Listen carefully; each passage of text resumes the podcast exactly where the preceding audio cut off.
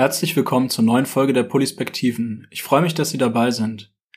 In der vierten Folge des Podcasts geht es um die Methode der politischen Bildung, die wir bei Polispektiv am häufigsten einsetzen, das Planspiel. Dafür haben mir Heidi und Leonie erklärt, was ein Planspiel ist, worauf man bei der Durchführung achten muss und in welchen verschiedenen Kontexten Planspiele überall eingesetzt werden können. Und am Ende des Gesprächs verrät Heidi, welches Planspiel sie schon immer einmal machen wollte. Außerdem haben wir wieder unsere Highlights der letzten Wochen gesammelt, um Ihnen einen aktuellen Einblick hinter unsere Kulisse zu ermöglichen. Und wie immer freuen wir uns sehr über Ihr Feedback, Ihre Rückfragen und Anregungen an podcast.polispektiv.eu.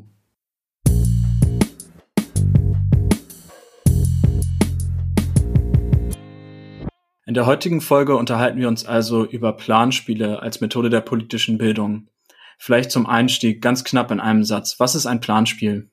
Ein Planspiel ist eine Methode, bei der die Teilnehmenden in Rollen schlüpfen. Also in unserem Fall sind es eben meistens Politikerinnen und Politiker und dann gemeinsam einen Entscheidungsprozess nachspielen.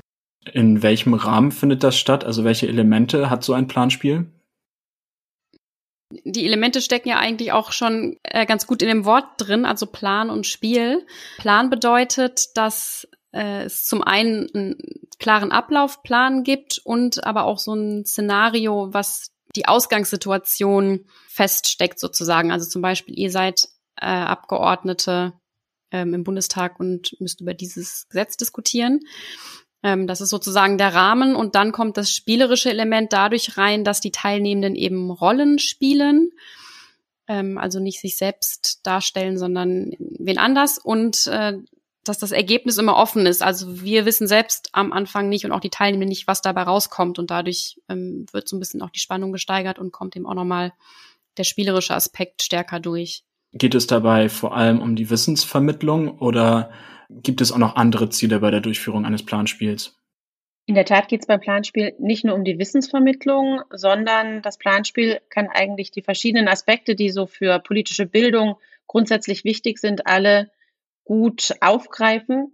Klar wird Wissen vermittelt, ne? also jetzt in dem Fall, wie funktioniert der Bundestag, wenn ich Abgeordnete des Bundestages spiele ähm, und auch äh, sowas wie, was ist wichtig in der Umweltpolitik, wenn ich jetzt ähm, einen Gesetzgebungsprozess zum Thema Umweltpolitik im Bundestag spiele. Also das wäre die Ebene Wissen.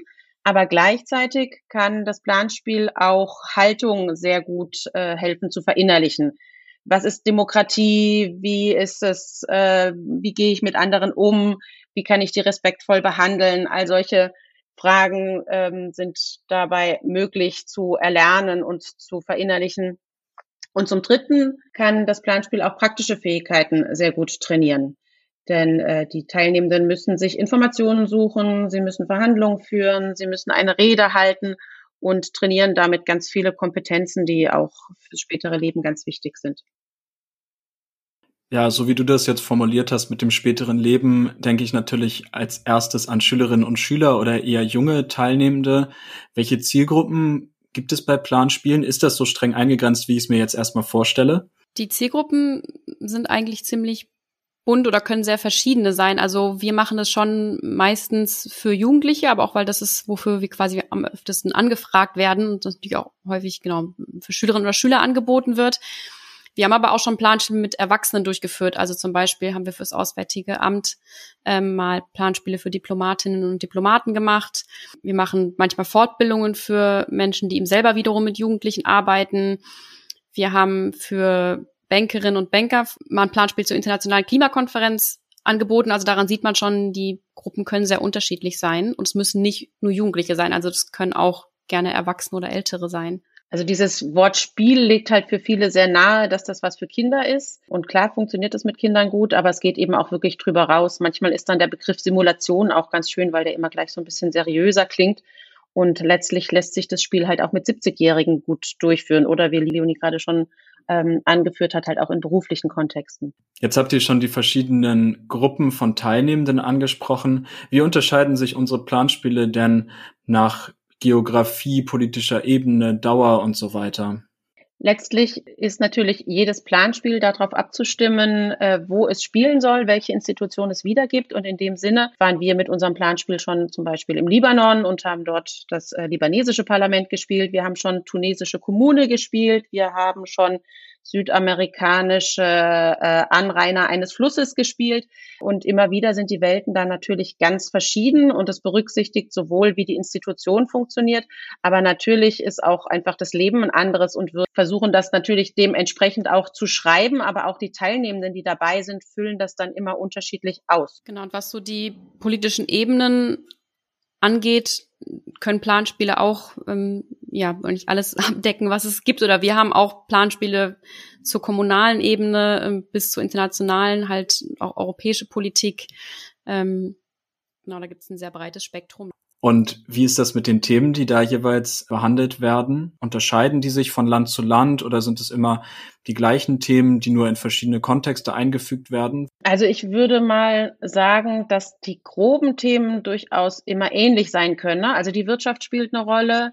Also ne, wenn wir jetzt so in der Politik bleiben, die Wirtschaft spielt eine Rolle, das Soziale spielt eine Rolle, die Umwelt spielt vielleicht in Europa tendenziell ein bisschen mehr Rolle, als das jetzt in Tunesien so gesehen würde. Aber so im Groben ähm, ist der Alltag ja in den großen Sphären ähnlich. Aber in dem Detail, was jetzt gerade besonders interessant ist, gibt es dann Unterschiede. Vielleicht geht es jetzt in einem anderen Land gerade um das Thema Korruption, was jetzt in Deutschland zumindest nicht als Hauptthema gesehen würde. Jetzt haben wir einen Überblick darüber, was es alles gibt und äh, was wir alles machen. Aber wie hat das eigentlich alles angefangen? Ich glaube, der Startpunkt war Jugend und Parlament mit dem Deutschen Bundestag. Wie war der Lernprozess seitdem? Mein Lernprozess war erstmal zu sehen, dass ein Planspiel nicht notwendig gleich zwei Tage lang dauern muss. Also bei Jugend und Parlament, das du gerade angesprochen hast, da haben wir tatsächlich vier Tage mit den Jugendlichen, ähm, 300 an der Zahl, die halt was ganz Komplexes, Großes spielen. Das ist natürlich fantastisch, weil die Zeit haben, sich zu identifizieren, voll in ihre Rolle reinzugehen, die Dinge zu vertiefen. Aber das muss eben nicht so sein. Ich kann auch äh, ein Planspiel in einem halben Tag gut äh, schaffen und trotzdem schaffen, die Teilnehmenden da reinzukommen. Der halbe Tag ist für uns auch insofern ganz gut anzupeilen, als halt in Schulen das eine gute Dauer ist. Und ähm, inzwischen sind wir auch noch weiter. Inzwischen sind wir bei Planspielen gelandet, die tatsächlich nur eine gute Stunde Zeit haben. Und auch da schaffen wir es doch, einiges zu vermitteln und die Leute in eine Debatte reinzubringen, dass sie sich einem Thema öffnen und sich vorstellen können, wie ungefähr äh, es sich anfühlt, äh, zum Beispiel eben in einem Parlament Abgeordnete zu sein. So ein anderer Lernprozess, für mich zumindest, war noch, dass ich vor ein paar Jahren noch gedacht hätte, dass man Planspiel schon besser nur in einer Sprache spielen sollte, weil es ja eben viel um Verständigung und Diskussion geht. Und wir haben aber inzwischen schon häufiger Planspiele im deutsch-französischen Kontext gemacht. Und das ist immer ganz schön zu sehen, dass das eben auch bilingual funktioniert ähm, wenn die Menschen eben dann in ihrer jeweiligen Muttersprache diskutieren. Und gerade wenn man zum Beispiel Planspiele zur Europäischen Union macht, ist das sogar nochmal ein zusätzlicher ähm, Mehrwert, weil ja auch im Europäischen Parlament auf verschiedenen Sprachen gesprochen wird. Und ansonsten ist so im letzten Jahr natürlich viel auch passiert an Lernprozess bei uns, was ja aber auch schon Thema im letzten Podcast so ein bisschen war, dass wir jetzt ja eben auf Online-Planspiele umgestiegen sind und da auch nochmal einiges gelernt haben, dazu, wie man gut auch knappe Texte verfasst, dass es oft auch gar nicht so super ausführliche Positionen sein müssen und auch ganz kurze Angaben oder Visualisierungen schon wirklich eine intensive Debatte anregen können. Ja, jetzt hast du schon die, die Texte und das Material angesprochen. Was gehört denn zur Durchführung eines Planspiels dazu und äh, worauf muss dabei geachtet werden? Also wichtig ist halt, dass irgendwie ein möglichst authentisches Setting geschaffen wird. Äh, Leonie sagte ja schon, online ist das halt schön, äh, wenn man das irgendwie durch auch Visualisierung wiedergeben kann. Ansonsten sehen wir halt zu, dass wir ein Raumerlebnis schaffen, wenn es analog ist, dass irgendwie der Institution, die wir da spielen oder der Welt, die wir da zeigen, entspricht. Das heißt, es muss einfach ein bisschen eingerichtet werden. Und im Sinne von authentisch ist dann auch sehr wichtig, wie, wie wir anleiten. Wir versetzen uns selber auch in eine Rolle, sind dann zum Beispiel Bundestagsverwaltung, um bei dem Beispiel Bundestag zu bleiben, und agieren dann auch immer in der Rolle. Und bei allem, was wir den Teilnehmenden sagen und worauf wir sie hinweisen wollen, sprechen wir halt immer in, als diese Person. Und äh, dafür muss man auch ein bisschen Spaß daran haben, sich da auch ein Stück schauspielerisch reinzubegeben. Sonst noch wichtig ist, ähm, ich hatte ja am Anfang gesagt, dass eben das Ergebnis offen ist. Das heißt eben, dass man als Spielleitung auch nicht zu viel eingreifen sollte. Also letztlich geht es auch darum, ein gutes Gleichgewicht zu finden zwischen, klar, wenn jemand gar nicht weiter weiß, vielleicht mal einen Hinweis oder so reinzugeben, aber ansonsten sich auch gerne zurückzuhalten und dem Spiel so ein bisschen einfach seinen Lauf zu überlassen. Dafür ist natürlich ganz wichtig, dass wir dann auch Leute haben, mit denen wir in dem Sinne gut zusammenarbeiten. Es geht ja nicht nur um uns, wie wir anleiten, sondern gerade so in einem schulischen Kontext oder auch in einem Kontext, in dem es eine, eine berufliche Hierarchie gibt, ist dann auch wichtig, dass die begleitenden Personen ihre Teilnehmenden dann auch machen lassen und nicht das Gefühl haben, da dauernd was kommentieren zu müssen. Okay, die Rahmenbedingungen sind abgesteckt, würde ich sagen. Welche Stärken hat denn das Planspiel, wenn es so richtig gut läuft? Also für mich ist das auf alle Fälle dieser Aspekt, den wir vorhin schon genannt haben, das ganzheitliche Lernen. Ne? Ich lerne handelnd äh, und über Inhalte Wissen. Ich lerne eine Haltung und ich lerne praktische Fähigkeiten. Das ist das eine. Und indem ich handelnd und eben auch sehr emotional lerne, ist das auch sehr nachhaltig, der Lernprozess. Ich habe immer Dinge, an die ich mich erinnern werde. Ne? Egal, ob ich gescheitert bin mit meinem Vorhaben oder ob ich Erfolg hatte, das ist emotional verknüpft und ich werde mich daran lange erinnern. Äh, hinzufügen würde ich noch, dass es äh, in der Regel großen Spaß macht und man mit Planspielen auch also ganz gut ist, wenn man am Anfang vielleicht vor Gruppen steht, wo man das Gefühl hat, die haben eigentlich gar keine Lust gerade auf das Thema oder aufs Lernen oft einfach durch diesen Spielaspekt die Teilnehmenden doch auch mitreißt äh, oder den einfach da ja ein besonderes Erlebnis auch bietet beim Lernen. Als weiteren Aspekt würde ich noch ansprechen, was für mich ein großer Mehrwert der Methode ist, dass man eben eine Rolle spielt und das gerade bei schüchternen Teilnehmenden oder bei Personen, die eben sehr zögerlich wären, ihre persönliche Meinung zu äußern, weil man es dadurch natürlich auch immer ein Stück angreifbar machen kann, eben sehr hilfreich sein kann, wenn man in so einem Spiel, in so einer Diskussion aufgeht, aber hinterher so ein bisschen als Schutz eben sagen kann, naja, aber es war ja gar nicht meine Position, die ich da vertreten habe. Was sind die großen Herausforderungen, damit es eben so gut funktioniert? Und was sind vielleicht auch die Schwächen der Methode?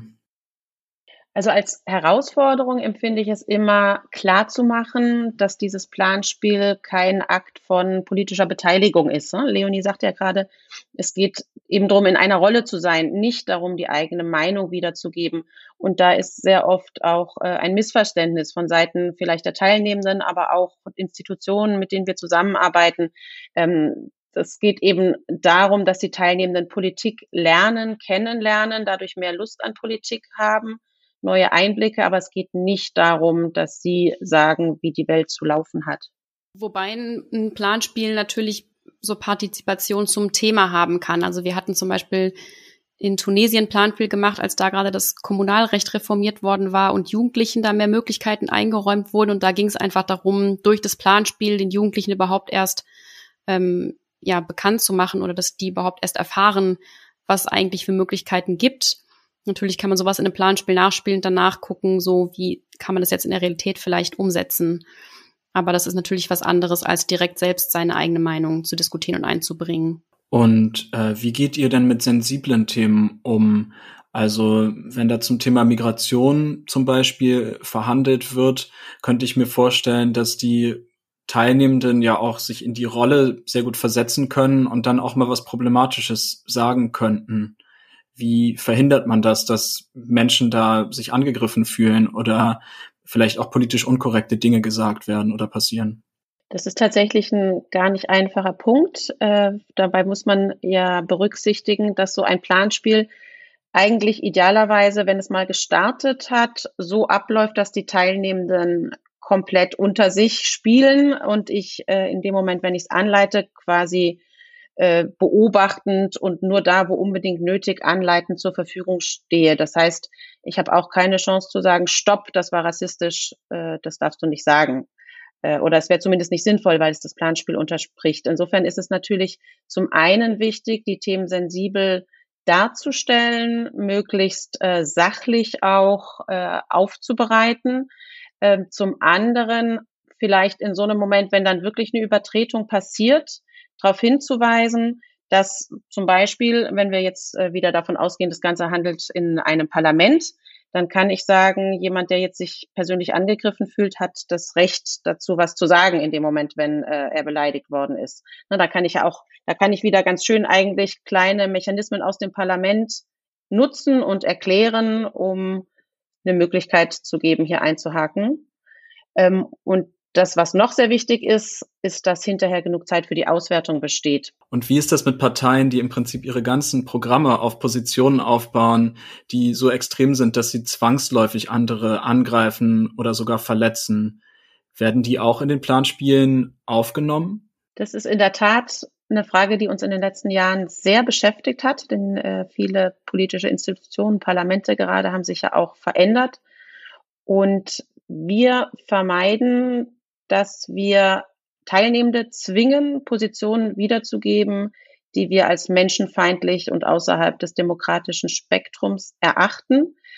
Von daher waren wir immer mal wieder froh, auch bestimmte Parteien nicht in die Rollen einfügen zu müssen. Da hat dann auch jedes Parlament so seinen Weg gefunden. Wir arbeiten auch ganz viel mit abstrakten Parteien, also schon immer eigentlich, weil auch äh, in vielen Parlamenten versucht wird, dass die Parteien exakt so benannt werden, wie sie in der Realität heißen, um da Missverständnisse zu vermeiden. Ne, das heißt, wir können auch die Parteien oft so stricken, wie wir das für sinnvoll halten und eher versuchen, so typische Parteien oder so, so die verschiedenen Ideologien wiederzugeben. Genau, von daher sind wir der Sache nicht immer ausgesetzt. Also wir haben zum Beispiel bei ähm, EU-Planspielen in der Regel schon auch eine rechte Fraktion mit drin, weil ja auch einfach in, im Europäischen Parlament das EU-kritische Lager doch relativ groß ist und das jetzt rauszulassen uns schon sehr verfälschend vorkäme. Ähm, da funktioniert es aber in der Regel ganz gut. Also klar wählen wir natürlich auch die Themen entsprechend, dass da das nicht völlig aus dem Ruder laufen würde, aber ähm, alles, was dann da auch gesagt wird, was kritisch gegenüber der EU ist, kann man immer gut in der Auswertung später ansprechen. Und wir haben auch oft das Gefühl, dass die Teilnehmenden auch ähm, einen gewissen Spaß daran entwickeln oder selbst schon, ja, manchmal auch mit so einer, ja, gewissen Ironie an solche Rollen rangehen oder die Positionen bewusst überspitzt darstellen. Ähm, und da würde ich sagen, dass es eigentlich ganz gut funktioniert. Wir passen aber grundsätzlich schon auf, da wir die Teilnehmenden vorher auch meistens gar nicht einschätzen können, was wir ein Thema benennen und wie das genutzt werden kann. Ähm, also es kann ja um eine sehr rechte Partei gehen, es könnte aber auch um eine sehr linke Partei gehen. Wenn wir solche Positionen drin haben, dann würden wir aufpassen und eben zum Beispiel nicht das Thema Migration, Inklusion nutzen oder Gender, weil da einfach sehr schnell wirklich Menschenverletzendes drin vorkommen könnte. Aber so ein Thema wie Klima kann man halt ganz gut besprechen, weil damit niemand persönlich getroffen wird. Ja, es macht natürlich einen großen Unterschied, ob die EU in Frage gestellt wird oder ein Menschenleben. Äh, wir kommen langsam zum Abschluss des Gesprächs. An der Stelle bin ich natürlich immer noch neugierig. Habt ihr große Überraschungen erlebt in der jahrelangen Arbeit mit Planspielen? Ist irgendwas total Unvorhergesehenes passiert oder seid ihr auf Themen oder Aspekte gestoßen, die ihr so nicht erwartet hättet? Also was mich überrascht hat, weil ich auf die Idee wirklich selber nicht gekommen wäre, ist, dass wir angefragt wurden, Planspiele zu nutzen, um Deutsch als Fremdsprache zu lernen.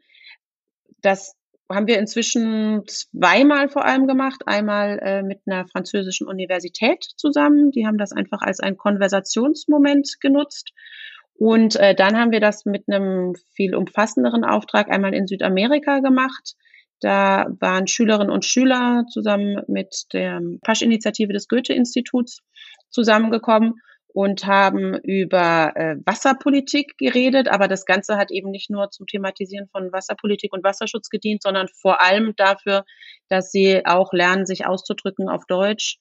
Äh, und wir haben dann wirklich ganz viel Vokabeln auch gelernt, aber nicht nur Trockenvokabeln gelernt, sondern auch zugesehen, dass sie zum Beispiel schauspielerisch das Ganze erstmal vortragen, sich in ihre Rollen reinfinden können, weil natürlich äh, inhaltlich viel weniger gemacht werden kann, wenn die Sprache nicht so gut klappt, aber dann eben sehr viel drumherum geschaffen werden muss, damit das äh, auch eine spannende Zeit sein kann. Ich würde sagen, grundsätzlich passiert das relativ häufig, dass wir auch mal überrascht werden oder eine Anfrage bekommen, wo wir auf jeden Fall auch eine Weile überlegen müssen, bevor wir da für uns ein klares Konzept und eine Struktur haben, wie man bestimmte Strukturen oder Themen gut darstellen kann.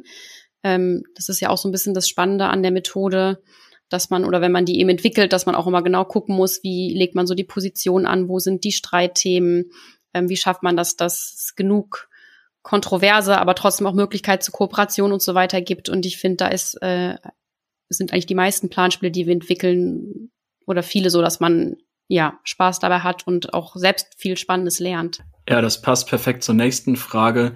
Äh, woran arbeiten wir denn jetzt gerade? Welche Planspiele entwickeln wir vielleicht? Was setzen wir um? Und was sind aktuelle Herausforderungen auch angesichts der sehr digitalen Situation mit Corona? Aktuell sind wir natürlich vorwiegend mit Online-Planspielen beschäftigt und die permanente Herausforderung dabei ist, abgesehen von aller Technik, die natürlich immer wieder beschäftigt, ähm, dass wir die Planspiele so simpel halten, dass sie auch in einer Gruppe, die nicht ganz lange zusammensitzen möchte, weil sie sich nicht so lange äh, vor, vor dem Bildschirm miteinander begeben möchte, dass wir Dinge klar darstellen, anregend darstellen, ähm, dass wir aber auch trotzdem die Komplexität der Politik noch irgendwie berücksichtigen können. Eine letzte Frage zum Abschluss. Was ist ein Planspiel, was ihr schon immer mal machen wolltet, wozu es aber bisher noch nicht gekommen ist? Also ich persönlich würde schon seit der letzten Fußballweltmeisterschaft total gerne mal so ein Planspiel über die Entscheidungsstrukturen in der FIFA machen, weil ich mir denke, das wäre doch spannend, da mal zu recherchieren und wiederzugeben und den Teilnehmenden erfahrbar zu machen, wer wann auf welcher Basis Entscheidungen trifft, wo in dem Falle die Gelder geflossen sind. Das könnte man alles sicherlich sehr schön spielerisch einsetzen.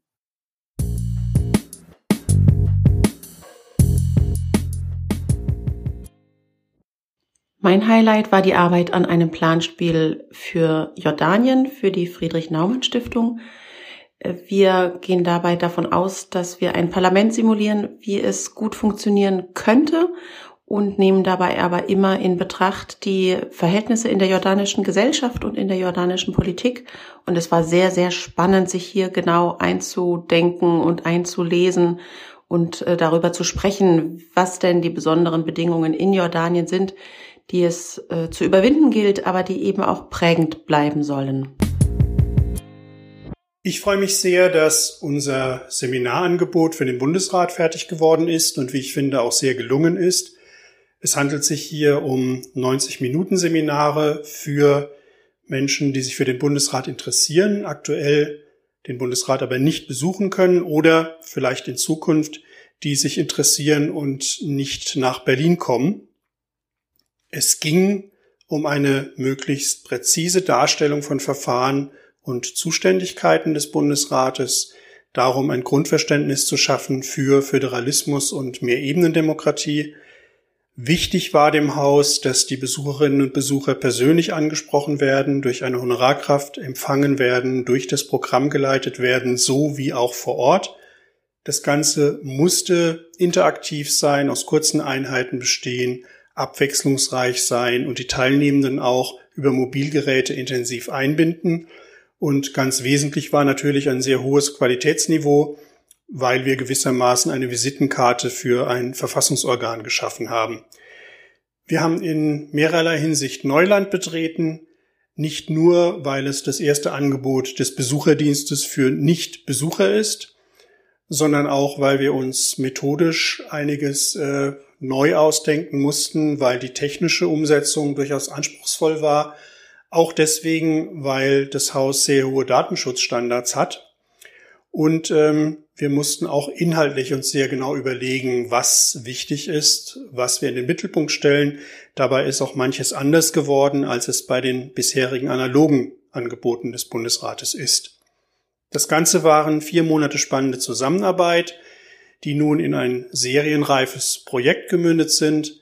Das Seminarangebot wird diese Woche auf der Website des Bundesrates auftauchen und kann dann gebucht werden. Mein Highlight war ein Planspiel-Workshop ähm, mit einer Gruppe von jungen Menschen, die gerade ein FSJ im Bereich Demokratie und politisches Leben machen. Wir haben vormittags ein Planspiel zum Bundestag gemacht und am Nachmittag zum Thema Demokratie und Populismus diskutiert. Und mir hat's viel Spaß gemacht, weil es eine sehr kleine Gruppe war mit nur 15 Leuten und die Teilnehmenden eben sehr motiviert und engagiert waren und viel Freude am Reflektieren und Diskutieren hatten, was gerade bei Online-Workshops zurzeit auch nicht immer selbstverständlich ist. Ich habe am vergangenen Wochenende zum ersten Mal an einem digitalen Escape Room teilgenommen. Auch wenn die Rätsel in ihrer Art durch das Online-Format noch etwas eingeschränkt waren und sich somit etwas wiederholt haben, war es eine sehr spannende Erfahrung und definitiv der Beweis, dass sich diese Methode auch auf einen Zoom-Raum und eine Website übertragen lässt. Ich bin gespannt, welche Online-Adaptionen wir noch bis zum Ende dieser Pandemie und darüber hinaus erleben und selber entwickeln werden.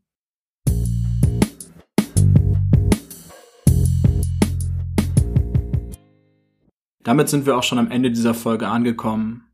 Da das Thema Planspiele ein sehr großes, weit gefächertes und umfassendes Thema ist, was bei uns in der Arbeit sehr wichtig ist, können wir uns gut vorstellen, dass es dazu noch einmal eine zweite Folge geben wird.